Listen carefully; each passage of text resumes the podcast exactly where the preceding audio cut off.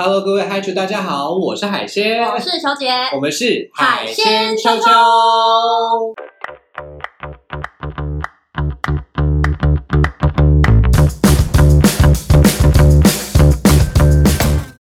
秋。海楚大学上课啦！各位同学，我们今天要上什么呢？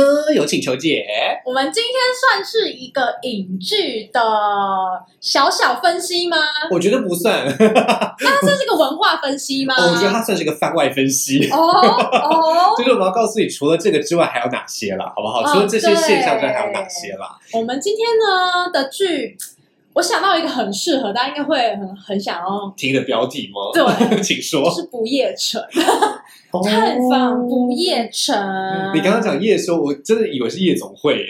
其其实好像会某一种方面有一点像哦，对对对对对，其实是蛮类似的啦。是是对，就是这种，你知道这个夜夜笙歌。说到夜夜笙歌，最近有哪一部戏真的是哦很红哎，每天都是第一名哎。踩不完，恼人舞步，醉不忍啊！真的是太感动了。这就是什么呢？什么东西？什么东西要开始浮上来了呢？就是最近超有名的《华灯初上》啊，没错，最近的这个 Netflix 网剧第一名，第一名，第一名，第一，名，第一名。哎这到处，而且他他好像第三天就攻占排行榜，对对对，超对强大的，非常的厉害。我自己是觉得《华灯初上》跟我们的节目实在是息息相关。各位，非常息息相关。我跟你讲，他情情的部分也有，他爱爱的部分也有，对对对，真的就是就是该分手炮的部分有分手炮，该对，就是我们好像蛮像崩 level 是 吗。呃就是就是我们基本上在这一个这个呃剧本里面哈，这个剧情里面哈，看到了非常多我们做过的节目或者是看到非常多，就是跟我们身边认识的人很像的经验。OK，错。所以我们今天呢，就是要来给就是这个仙女下凡来解答。到底这一些东西跟我们一般以前的印象有什么不同哈？为什么他们在《华灯初上》里面表现出来的，哎，为什么会这么的？怎么说呢？为什么会这么的？呃呃，有一些是跟我们的想象非常契合的，对对对，好，对有些跟我们想象非常契合，对但有些又跟我们的想象差了一段距离。嗯，好，稍微差了一段距离。那有一些不太了解这一个文化的这个嗯听众朋友、观众朋友呢，可能会觉得，哎，华灯初上他在讲的这样的故事，是真的会发生在我们的现实生活中吗？嗯，那他讲的是以前的台湾发生的事情，还是现在正在发生的事情？还是以前发生的事情，现在还会继续发生。OK，那我们今天呢，就慢慢的一步一步的来带大家解开这个华灯初上背后的海鲜球球视角。OK，我们今天呢，就是我们的视角呢，来解构一下，对来解构一下这部华灯初上，我们觉得哪边厉害哈？嗯，呃，当然这部没有叶配啦哈。如果各位觉得有办法让我觉得他们应该不需要我们叶配。他们已经，他们已经第一名，第一名成这个样子了。我们是蹭，我们是蹭流量，好不好？对啊，我们网不红有什么好那个的叶配的？真的。我们应该要直接被编剧。OK，那我们先请球姐来简介一下嗯，《华灯初上》这个故事在讲什么好了。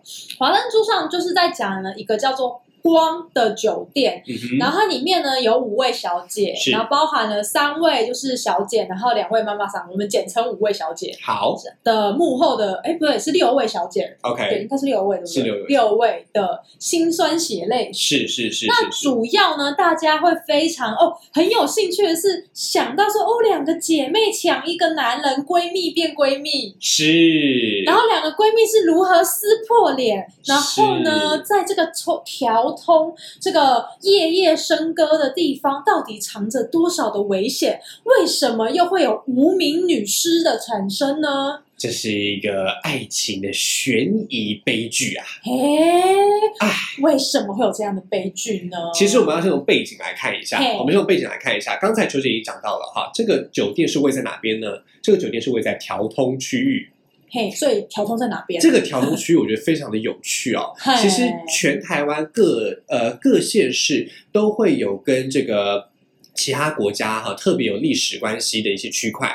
那台北这个区块呢特别的有趣，因为台北的这一个区块，它在跟国其他国家有交流的时候呢，往往它都是一个呃，譬如说在日式日式的日治的时候，好有嗯日本人，好那到了美军的时候呢，又有美国的军人。嗯。所以台北这个区块呢，其实是这样子的，在我们现在看到中山北路，好、嗯。到新生北路中间，嗯。OK，大概在中山北路到新生北路中间，还有这个这个市民大道。好，还有南京东路的中间，嗯，大概就是绿色线，哈，跟这个橘色线，还有棕色线的所以大概有什。么捷运站？比如说中山站啦，哎，是是是是是，中山站啦，还有这南个呃那松江南京，松江南京，然后还有哪里行天宫中山国小，哎然后还有这个这个这个这个这个这个这个民权西哈这一块哎这一块角落围在一起的这一块，好，里面包含了林森北路，好，包含了林森北路哎，OK，包含了各式各样的中山北路等等哈。像这样子的这个巷弄里面这个区块呢，我们就把它称为啊是调通地区。在日治时期哈，我们用日文来看的话，条通的意思就是巷子。嗯 OK，所以一条通就是第一项，二条通就是第二项，三条通就第三项，四条通就第四项。那有叫九条通吗？是的，十一条通，十二条通，基本上在这一个区块，哈，在我们刚刚讲到中山北跟新生北，对，还有这个南京东跟西这个市民大道中间的这一块，大概是叫做大正町。啊，哦当时是大正町啊，当时是大正町。那这个大正町呢，里面的这一些条通哈，都是横的。啊，都是横的。这些横的条通呢，只有排到九。哦，也许本来有十，但是十就是市民大道了啦。哦 OK，所以这个一二三四五六七八九的这一个系列呢，就是一路的从这个这个这个下面排上来。是的。那么我们现在看到，我们现在看到这个华灯初上的背景呢，大约是在五条通、六条通、七条通。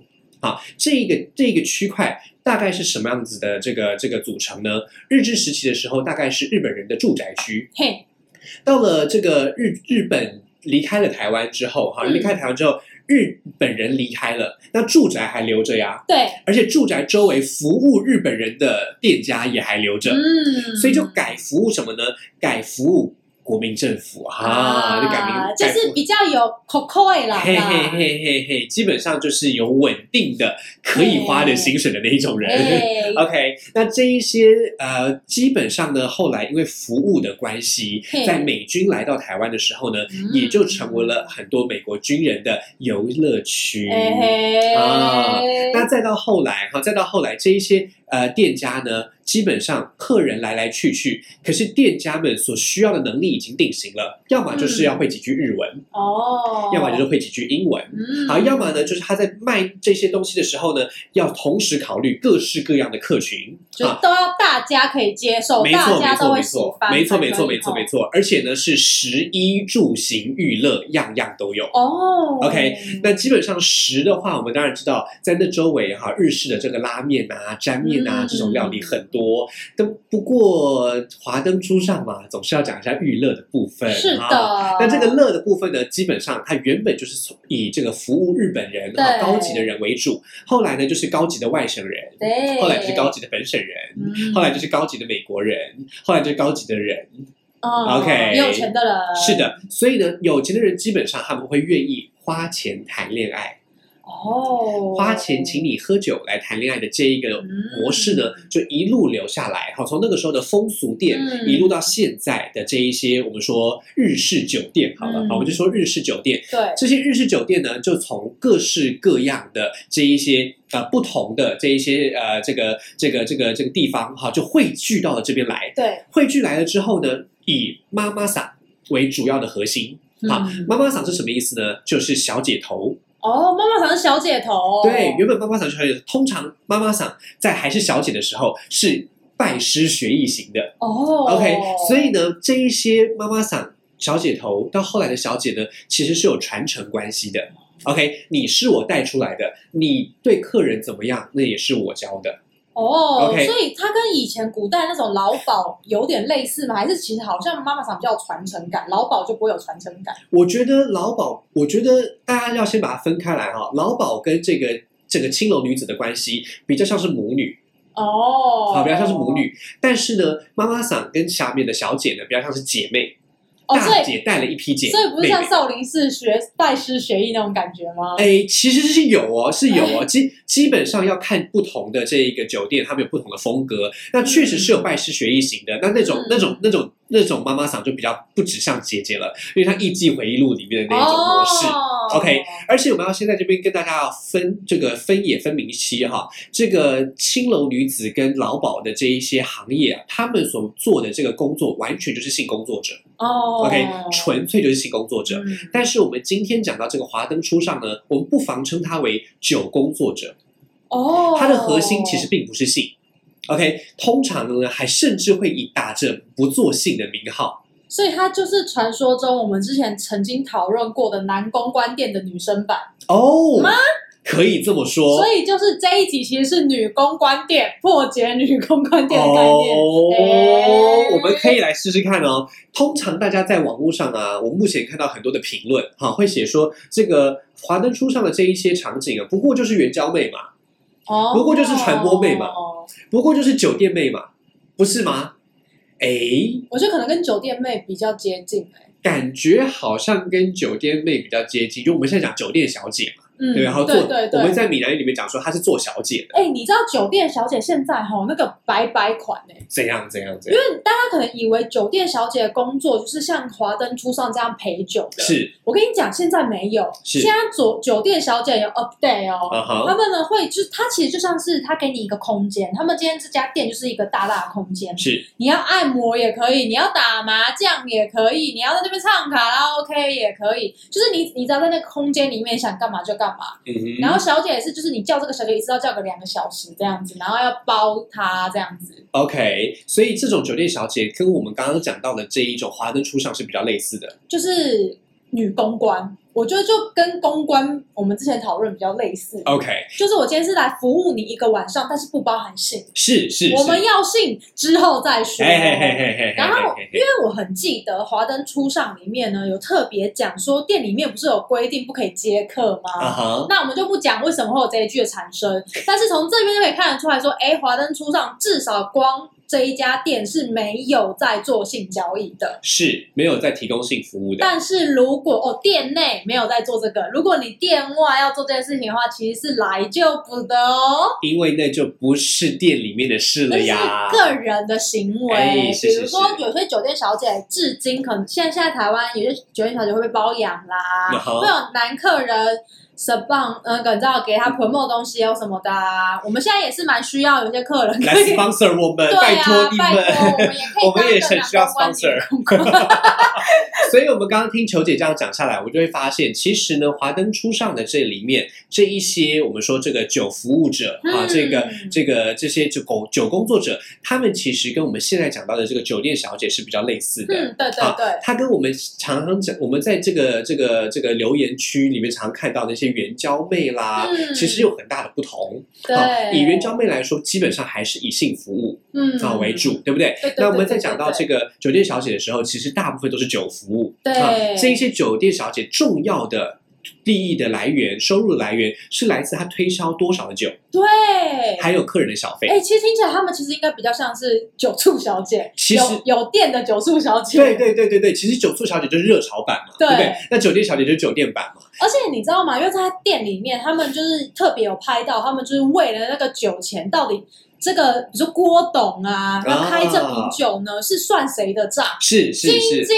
计较哦。是是。是是是，就是看得出来说，他们的那个钱，他们的薪水确实是以那个酒来算的。没错没错对没错。所以这也是为什么她叫做女公关的原因，嗯，因为她就是负责把东西带到客人面前。嘿 OK，所以呢，我们今我们今天讲的这个主题呢，是不包含原交妹的一些性工作者的，嗯哈，也不包含一般的所谓的这种这个传播妹型的，嗯哈，这一种吃豆腐系列的啦。哈，我们今天讲的就是九工作者。好，对酒工作者你要称它为，你要以人的部分为核心，嗯称它为女公关也可以；以酒店为核心，称它为酒店小姐哈，可能会有一点点嗯不妥哈。但是我们不妨就以这个女公关作为称对，呼。我们今天就来用一个现代的方式，hostel 没错，没错，没错对。那其实，哎，其实应该是 hostess 吧，哦因为，hostel 是男公哦，关嘛。拍谁？我只会这个。哎，就是因为因为日文里面哈，男公关就是 host，嘿，女公关就是 hostess，所以其实在这个我们现在对男公关、女公关的这个想法，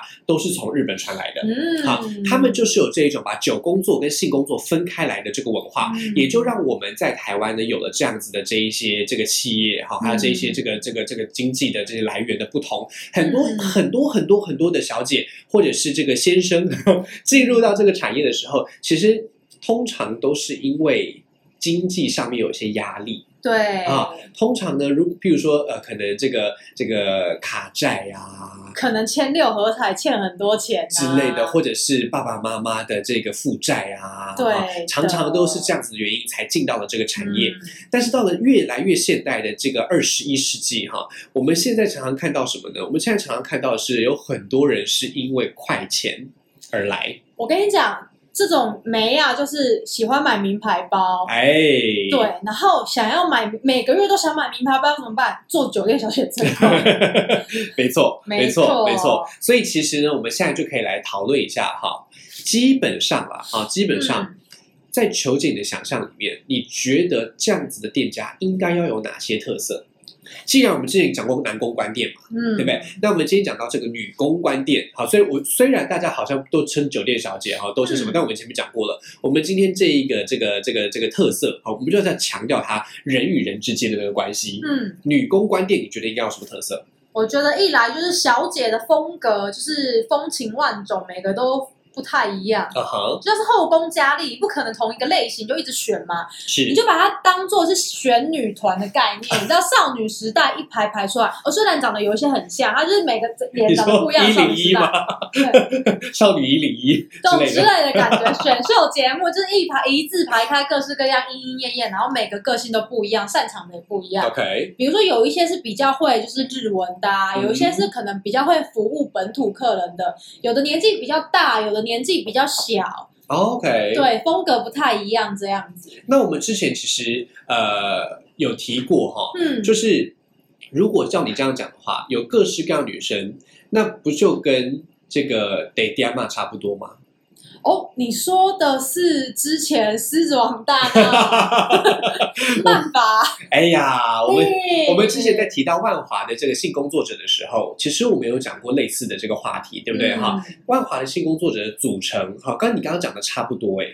可是我觉得你刚刚都讲了很大的，你就说是性工作者嘛，啊。所以漫华的这这都是比较是身体是是身体很卖命的，是是是是是，基本上其实我们现在讲到的这些这个呃呃万华的这一些性工作者，嗯它跟我们今天的这个主题，好，虽然说呃很多的来源可能很类似。对啊，可能都是因为社会的这个压力啦、生活的压力啦、嗯经济的这些压力啦，来到了这样子的产业。但是他如果来到的是林森北，嗯他如果来到的是南京东，啊，他如果来到是这样子的这个调通地区的话呢，嗯在日式酒店里面，女公关店里面呢，重点是酒不在性。啊。OK，所以你如果有信的话，那个是你额外的事情，那个是你私下接案，没错。你私下的，但是如果你今天是在蒙甲，哈，你从这个从阿公旁边走过去，在喝茶喝茶，或者是阿公店的部分，哎，是是是是是，基本上呢，除了这个年龄的受众比较不一样之外，基本上重点是性不在酒。哎，还有另外一件事情，哦。因为呢，你刚刚讲呢，他们都是以推销酒为主。我觉得还要再讲的就是万华的消费呢比较平价，哦，这很重要哦。因为华灯初上里面哈、那个酒啊，那一瓶开下去都不知道多少钱。嘿嘿嘿嘿，对，所以呢，在调通地区呢，花费真的是会比较便宜。啊呃比较巨大比较巨大，对比较巨大较巨大。在如果你要便宜的话，就不要在这边找，好不好如？果你要便宜的话，可以去 Diva。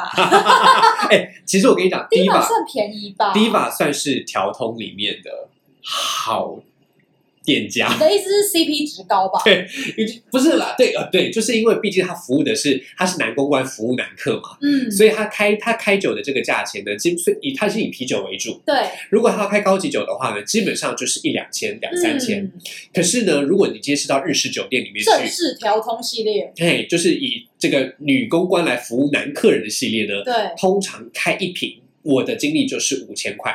哇 OK 其实最简单、最普通的，就是没有说什么红牌黑牌哦，就是最普通、最普通、最普通的这个威士忌就是五千块。哎，海鲜，你刚刚说你的经验啊，我觉得大家听到这边一定很就好前面？概念讲太多，我现在马上就要知道说，哎，海鲜，有海鲜老师，有，你在看《华灯初上》的时候的那个感觉，跟你实际上现在去林森北去调通地区，就是你觉得已经过了三十几年，那个感觉还是一样吗？其实我要讲哈，就是我们刚刚前面有有卖过关子嘛哈，有吊过大家胃口，就是说华灯初上的这个情节，它是不是现在的这个情节？那我们如果从它的时间轴来看，我们可以知道大约是在三十年前左右。嗯，那大家知道三十年前是什么样的情况吗？三十年前就是解严嘛，嗯，对不对？解严不久嘛，好，对就解解严不久。大家知道解严不久的那一段时间呢，可以说是百花齐放的时候。对，那一路到了现在，我们在这三十年间经历了什么呢？我们经历了资讯大爆炸，对，我们经经历了网络大爆炸，是的，经历了各式各样服务的克制化，所以呢，我们基本上在这段时间里面经历了很多。但是我必须要说，日式酒店还是长一样。你说他们里面长一样，，对，日式酒店的那个模式基本上都还长一样。也许窗花有换过，嗯好、也许这个这个壁纸有换过，地板有换过，可是里面的那个气氛都还是一样的。球姐必须说，球姐跟海鲜老师那时候去迪吧的时候，我跟你说，我看《华灯初上》第一集，我瞬间以为我回到第一吧，真的是 exactly the same，欸就可能厕所不太一样而已。就是基本上你知道厕所就是换新啦，但其实以前也是长那样啊。没有没有没有，你知道，尤其是它那个吧台超像的欸，就是它那个它那个座位的设计，就是一模一样。基本上，其实我们那个时候哈，为什么会有这样子的这一个这个建筑感？首先，客群以及大家的那种喜好哈，那内部的灯光，这个是日本人喜欢的。对 OK 那为什么会有那些酒跟吧台呢？这是美国军人喜欢的。哦，所以台湾的调通文化，台湾的酒店文化，可以说综合了日美。嗯，啊，综合日美，当然也包含了很多我们台湾的高级外省人、高级本省人、嗯他们的这些喜好，但是他们往往以日本人、美国人的喜好为喜好。嗯，你知道，能够用上他们的东西，就感觉自己特别的高级。尤其他如果在看《华灯初上》的时候，那个抽烟还有分哦，哎没错没错没错烟的烟草跟一般直接拿出来抽的那种烟是不一样的哦。没错，没错。如果基本上你只是要抽个这个这个 抽个筹吧，抽个感觉，嘿，那就是长寿就过去了，对不对？对可是你看在华灯初上里面，如果拿出长寿的话，是会被笑的吧？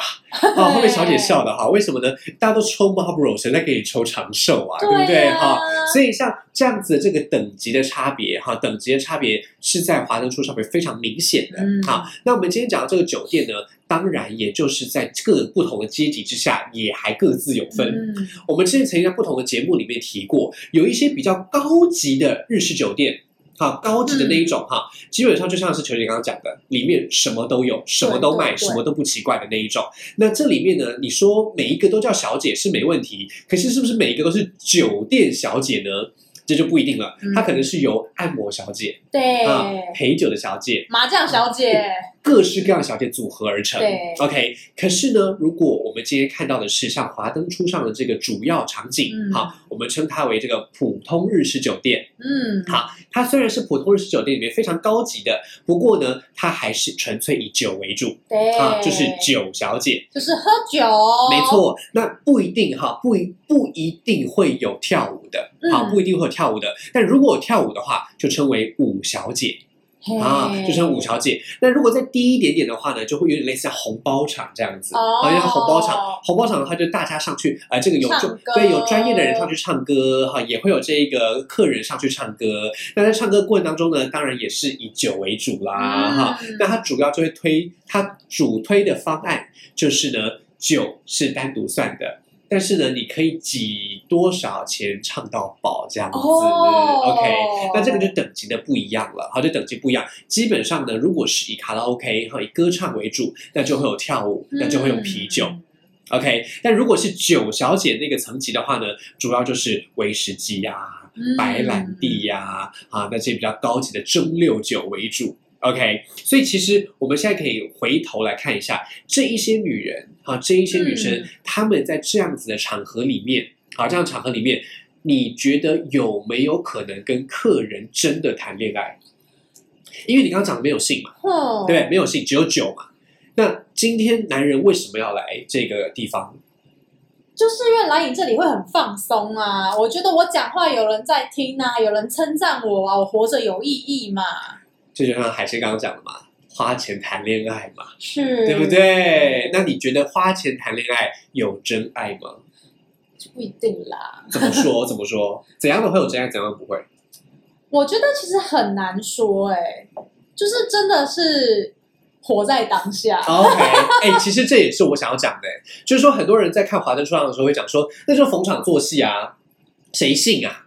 对不对？好，很多人在看《华灯初上》的时候会这样的想嘛，就是这就是逢场作戏啊，谁会信这件事情呢？对呀、大家可以回想一下《艺伎回忆录》里面，好，《艺伎回忆录》里面这一些女人们，她们终其一生都在找挚爱，嗯，都在找真爱，但是她真的是只有在风月场中找真爱，因为他没有其他地方可以去啊，对他没有其他地方可以去。是不是？那我们现在看《华灯初上》这一种，你觉得算不算？我跟你说，其实我我我个人觉得啦，这其实就很像大家都会在讲说，哎、我跟你讲，交友软体上面无真爱。啊一样嗯他们会觉得，我会觉得说，酒店它也是一个场合，就像是大家也会说，哦你在夜店遇到的一定不是真爱。啊所以今天如果你是女公关在酒店上班，不管是在酒店，还是你在夜店，还是在交友软体，我跟你讲，各式各样的地方都可能遇不到真爱。没错，没错，所以。说，所以说，我要在在此奉劝大家，这个东西就是，也许你可能在酒店或夜店这种这种深色场合，你会遇到真爱比例会降低很多很多，但不代表说你就要放弃，你知道吗？你没错，你大概要被骗个五十次吧。我跟大家讲，就是球姐自己我也是在交友软体上面遇到我的真爱的，对啊，至少现在而且还是一起去酒店哎、哎，对，不好意思，酒店。一起去酒店所以我。这必须跟大家讲，就是大家如果来定期听海鲜球球都知道，球姐之前的恋爱史是非常的崩崩、溃可怜，就是不是被骗炮啊，就是被骗感情啊，而且我都在叫软体上，因为我本来就是一个很孤僻的人嘛，就是我没有什么朋友我。本人就是一个 CCR 狂魔，就不用软体也是遇不到啊。哎，没有，我跟你讲，我那时候参加语言交换，哦，但是因为语言交换去的人，我就唉，毕竟我还是要看外表的啦。我觉得，我觉得要跟大家讲一个就是真心话哈，嗯，就是说刚才球姐讲，在这些场所比较容易这个真爱几率下降。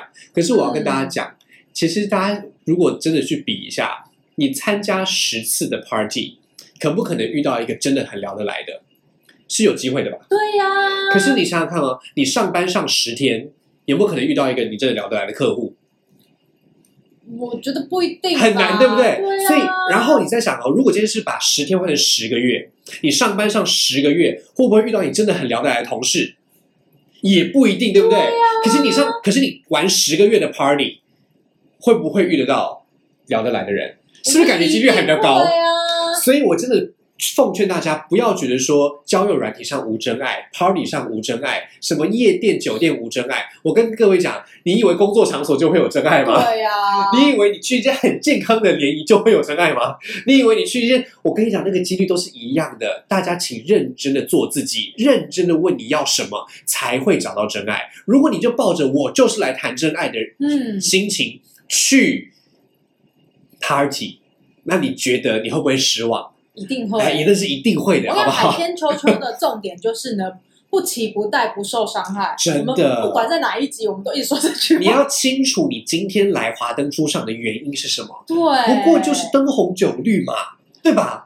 对吧？而且我跟你讲，我我要跟大家补充一件事情，大家都听知道几率嘛，几率。嘿嘿嘿，今天如果参加联谊，你遇到就是一个人，那他如果是个渣男或是渣女，你失败的几率就是百分之一百，对不对？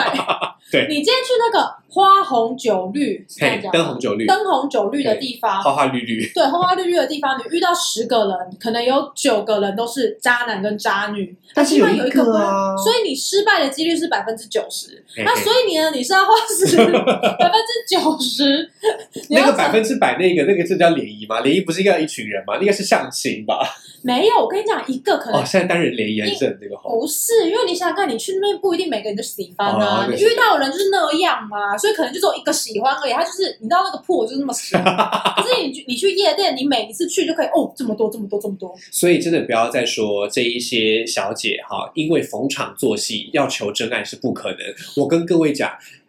他命贱不命贱，真的不是你的问题，也不是他的问题，好不好？每个人都有各自的人生，我才不相信你没有去酒店就会比较容易找到。而且而且我觉得可能比如说在华灯初上里面会去做，我就要分两个。如果你今天真的是去做就是女公关、九小姐，嗯然后真的是因为你们家经济问题，或是你个人的经济问题的状况的话呢，我觉得他们就说哦，我命贱，那个确实比较说得通。但是如果你今天只是为了买包包、买名牌鞋子，然后对这到底去享受生活，然后再说你命贱，这到底是有什么？我跟你讲，这种人我会怎样？我会我会把非洲难民啊，或者是什么什么世界展望饥饿。三十我会把所有那个讯息传给他，然后让他看看，就是你背一个 LV 的包包，然后那些人在受苦受难，到底你命贱还是他命贱？所以我们真的是不要再说找不到真爱了，好吗？对华灯初上这里面的这个剧情，好，虽然说这个姐妹塑料丝丝乐，对，可是我个人是觉得在这里面找到挚爱的人真的是所在多有，大有人在哎、嗯海鲜自己的这一个生活经验里面，光是在这个这个这个。呃，酒店小姐碰到恩客，后来结婚的，哦，就有两对哦，好，就有两对哦，所以这嗯这两这两对呢，基本上就有点像是我们以前在讲那个杜十娘、怒沉百宝箱，嗯。或者是什么这个这个个系列的。这个卖油郎、这个独占花魁女，她就是真的是真心真意的对待这个风月女子，而且而且她最后还跟她结为连理。我要补充一下，大家如果觉得哦这样的故事太遥远，海鲜跟球姐就有一对朋友，我们真的是一群人在夜店玩的时候认识的，后来他们两个现在在一起，在一起一年都非常甜蜜。对，而且 而且那个男的还追过球姐哦。你不要这样，万一人家一起怎么办？哦哦，真的吗？哎，我们在讲谁？我也不知道哎。好，不讲是谁，但是重点是，大家真的觉得没有真爱吗？我们真的是要告诉大家，逢场作戏，戏如人生啊，好不好不？过我真的觉得了，就是在这种场合下面，一定最重要的事情是，大家不要把期望放在这么高，哦，对对对，对就是你不要一直觉得说我每一次就一定要有收割。我真的是觉得要自然了，好不好？就是要自然。你不要每一次去都觉得说我今天要怎样，我今天要怎样，我跟你讲就会遇不到。对，就像是有些人，他非常渴望谈恋爱，他是觉得我要我要脱单，我要脱单。我跟你说，这样就脱不了单。不是脱不了单，是你知道你身上会有一种很奇怪的气场，然后就会有拐瓜裂枣靠近你，然后你就会陷入一个很奇怪的，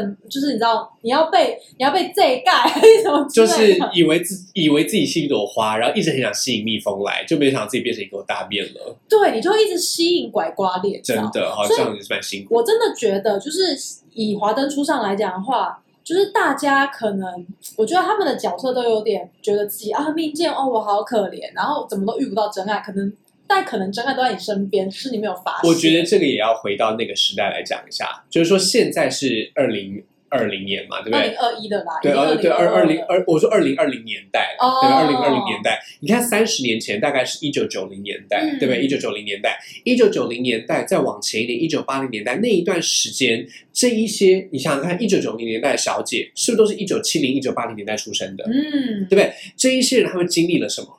他们经历解严的时候，其实是很多不能说的话，突然都可以说了。嗯，可是他们却在这样子的场合、这样子的世界里面，他成为了社会的底层，嗯，所以他就会带着这样子的这个自卑感一直生活下去。哦因为当大家在往上冲的时候，只有他在往下走。哦 OK，所以这也是为什么我们常，譬如说这个，我们之前在讨论的时候有讲过嗯小姐的下班时间这个问题。哦，哦，为什么说这个事情很重要呢？你想想看哦，那个年代的下班时间跟现在这个时间，你猜猜看会不会一样？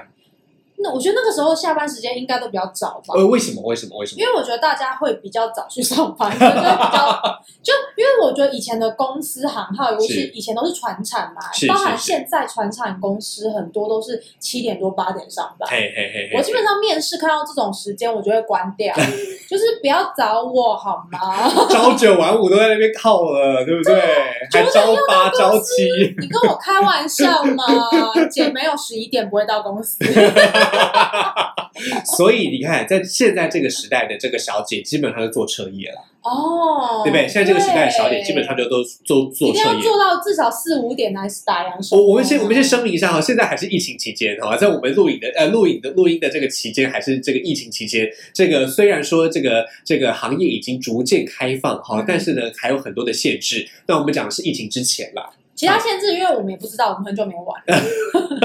但基本上呢，玩一整天，大概是玩一整夜，应该这样讲，玩一整夜到四五点、五六点，大概是没有什么问题的，对不对？啊，哈。对啊。可是呢，吃在完早点才回去嘛。哎，对，好怀念哦，哎那时候好瘦哦，其实 早点都是淀粉也没关系，那跳舞跳到整个烂掉，真的是会，真的是跳舞当运动，哎那个时候就跳。现在在疫情健身，房厉害，对，是健身房瘦健一个月上健身房瘦的这个这个这个这个公斤数，还没有一次 去跳舞瘦的多。跳完很累，要休三天，然后又要去了。对对对对对对对对，OK。所以像现在这样子的这个这个这个玩彻夜的了哈，嗯这个工作彻夜的这些呃九小姐是很多的哈。可是呢，在三十年前，九小姐的下班时间可能比我们想象的要早很多。哦，你想想看，为什么？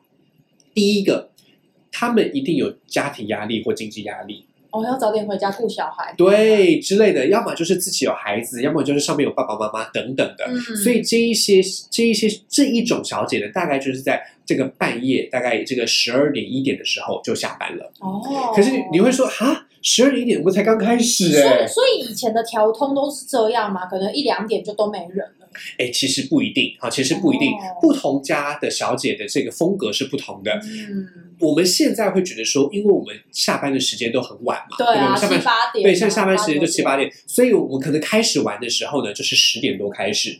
然后要揪到人齐，至少要快一点。嘿嘿嘿嘿嘿，所以你看，十点、十一点、十二点、一点这段时间呢，通通都叫做什么？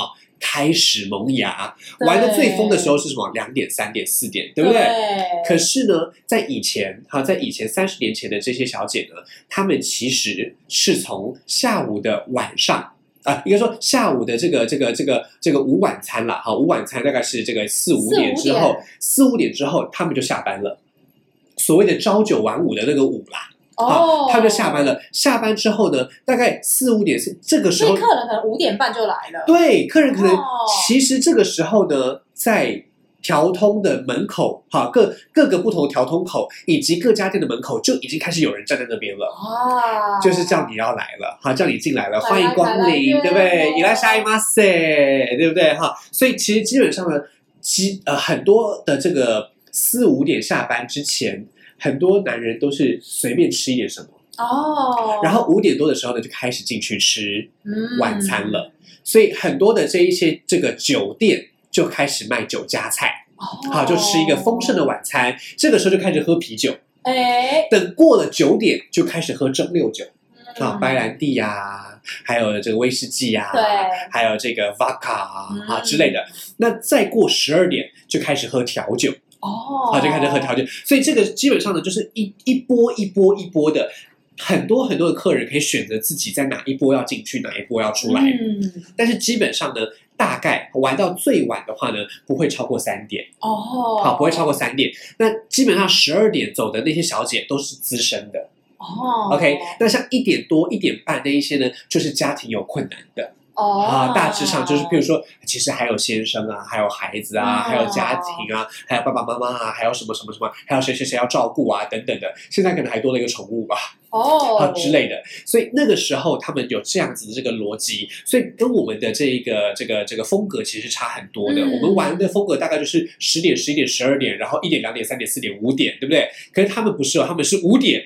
六点、七点、八点一波，九点、十点、十一点一波，十二点、一点、两点一波，然后就差不多可以结束了。哦，所以那一个呃，我们常常在白先勇的这个小说里面看到这个金大班的最后一页啊，嗯哈、这个系列的哈，我们说踩不完恼人舞步，那个踩不完是什么时候？就是在一两点、两三点的时候，最后的五小姐要离开的时候，差不多就是两三点。嗯，所以以前的这个风格跟我们现在真的是不一样。嗯不过建筑本身是没什么差别了。对啦，差不多呢。像像海鲜的爸爸呢，哈，海鲜爸爸应该没有在听这个节目吧？那如果有听到，他直接跳掉哈。海鲜的爸爸呢，在跟五小姐玩的时候，嗯，啊，海鲜爸爸在跟五小姐玩的时候，基本上大概两点左右就要回到海鲜爸的住处。嘿，好，是到家还是准备出发？基本上名义上是到家啦，哦。但常常都是以我爸的个性都是准备出发啦。哦。而且他通常都是会带两个，好吧？所以呢，基本上呢，我们就可以想象一下，在那个时候的风光程度，嗯 OK 你说你爸风光程度吗？他应该比我帅很多啊，应该啦，他应该比我帅很多，所以他应该比我风光很多，所以这是没有什么问题的。如果如果我有我有任何什么风光的事迹的话，我爸就是我乘二，好不好？哦 基本上对，。所以我觉得我妈很厉害。基本上我妈所以就是堪比驯兽师。如果大家想要知道就是海鲜妈有多厉害，麻烦听一下犀利正宫的集。请左转，OK。好的，好的，那关于华灯初上，我自己还有另外一个想要提的点，嗯，啊就是呢，我自己觉得啦，这一些小姐都从四面八方来。对，好，那这个呃，很多人会给他们一些称号，譬如说失足少女。失足少女。啊，跌就是哦，跌倒的感了觉，对啊，就年轻的时候就落入红红尘，尘好，这是一种好失足上。也有人说呢，他就是这个这个，譬如说可能是少年感化院出来啊，哦哈，或者是少年监狱出来啊，嗯或者他就是做过哈，被关过了啊、哦这一类的。还有什么呢？还有这个，譬如说。呃，呃就有一些是，譬如说这个狐狸精啦，哈，这是最简单的哈，就是狐啊对，有一些有家室的这个客人哈，在那边的时候呢，这些这些这些这些小姐就被冠上狐狸精的名字哈所。以我觉得紫菱去那里上班应该可以赚蛮多的。我我才我才觉得琼瑶有这边剪掉嘞。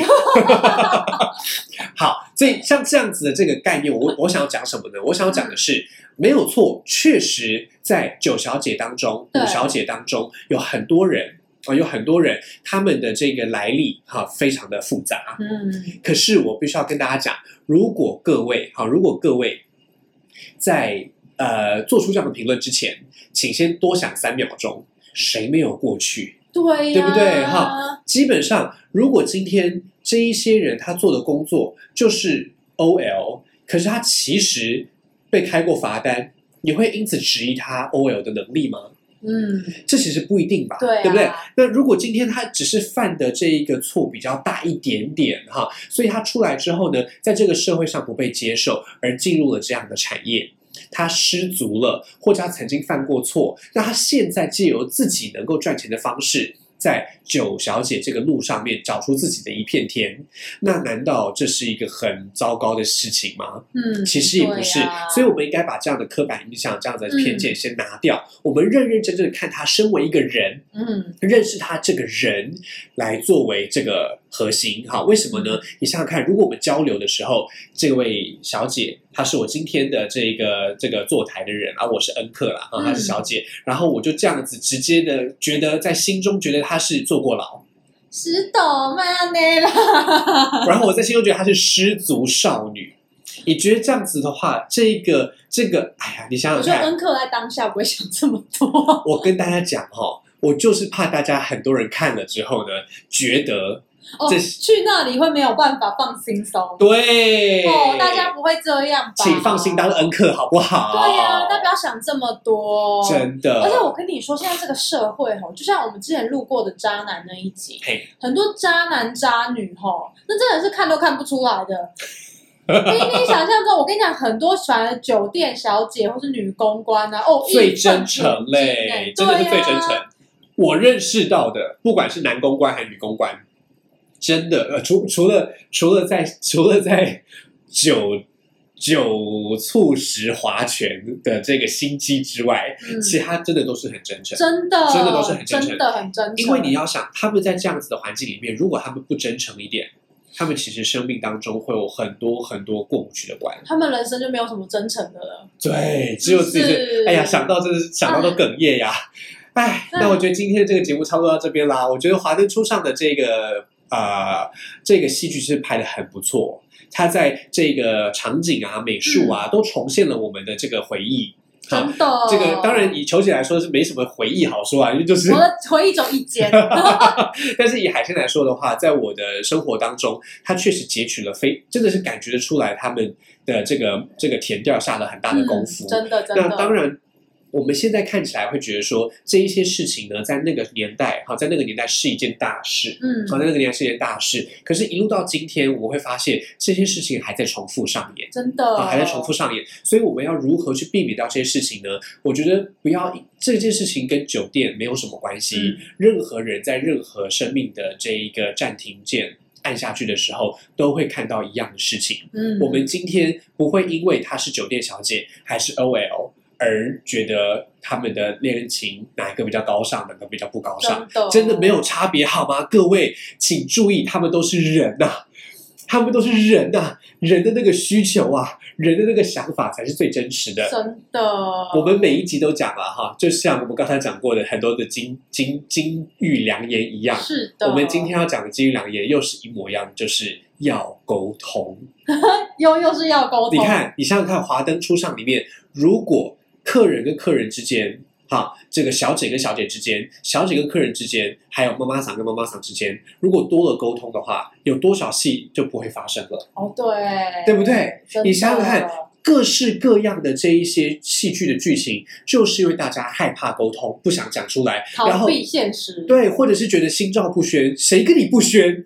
谁跟你心照？你不讲出来，我怎么会知道？当然我，我必须承认，讲出来也许需要点技巧，嗯，也许需要一些时机。可是你只要不讲，它就永远都不会是一个清楚明晰的这个交流。嗯没错，不要不要再说为什么他不爱我还要上我，或者是为什么他不想上我还要爱我这种话。为什么他不爱我还要来我的酒店找我？我跟大家讲，请大家不期不待，不受伤害，真的就是这样，真的是我觉得不管各行各业啦，你想要找真爱都是不期不待，不受伤害。没。错，没错，没错，没错然后错，人不分贵贱，真的，真的，其实重点就这样，渣男渣女不分长相，好不好不分？国界，不分不分工作，不分职业，真的，你看我们现在对凤小月期待这么高，还不是跌得那么深，对是？不对？然后最后最后应该还要再补充一下，就是大家不要再觉得酒店小姐都一定有卖身，哦，对，真的，真的，真的，酒小姐真的不是性小姐哦。所，以而且大家还会觉得说，哎，酒店小姐是不是技术比较好？其实好像也没有。哎嘿嘿，真的也这是，酒店小姐的技术也没有比较好，因为毕竟她是卖酒的技术一定会很好，对，喝酒一定很。对他应该酒量会非常好，但是你你要求他的这个性要多怎么的厉害，那个本来就不是他本业呀，而且我觉得？可能是因为这样，酒店小姐反而就是有点不知如何下手，反而会比较你知道的奶油奶油的。哎，对对对对对对我遇对对对。到的好像都是这样。就会稍就会稍微反就会稍微有一些芥蒂啦，反而没有那么的顺畅。而且对，因为他又会觉得说，就是大家好像都觉得他很厉害，然后他就就也讲不出来，但他真的就很不很不强这样子。我觉得，请大家真的是要尊重每一个人的特色，好不好？像海鲜呢，虽然在这个海鲜秋秋里面，就是展现了一个这样子的这个这个人设，这样人设，但是呢，海鲜的技巧真的是也还好啦，好不好？海鲜就是一个就是蛮适合初出茅庐的孩子们来找的就是欢迎光临，好不好？教学的角色我们 我们可以，我们可以在床上家教哦。，OK。但是如果你是五小姐或者九小姐的话，请到其他地方找家教好吗？哦 OK 好啦，那我们的节目就到这边啦。我是海鲜，我是小姐，海鲜秋秋带你秋秋，拜拜。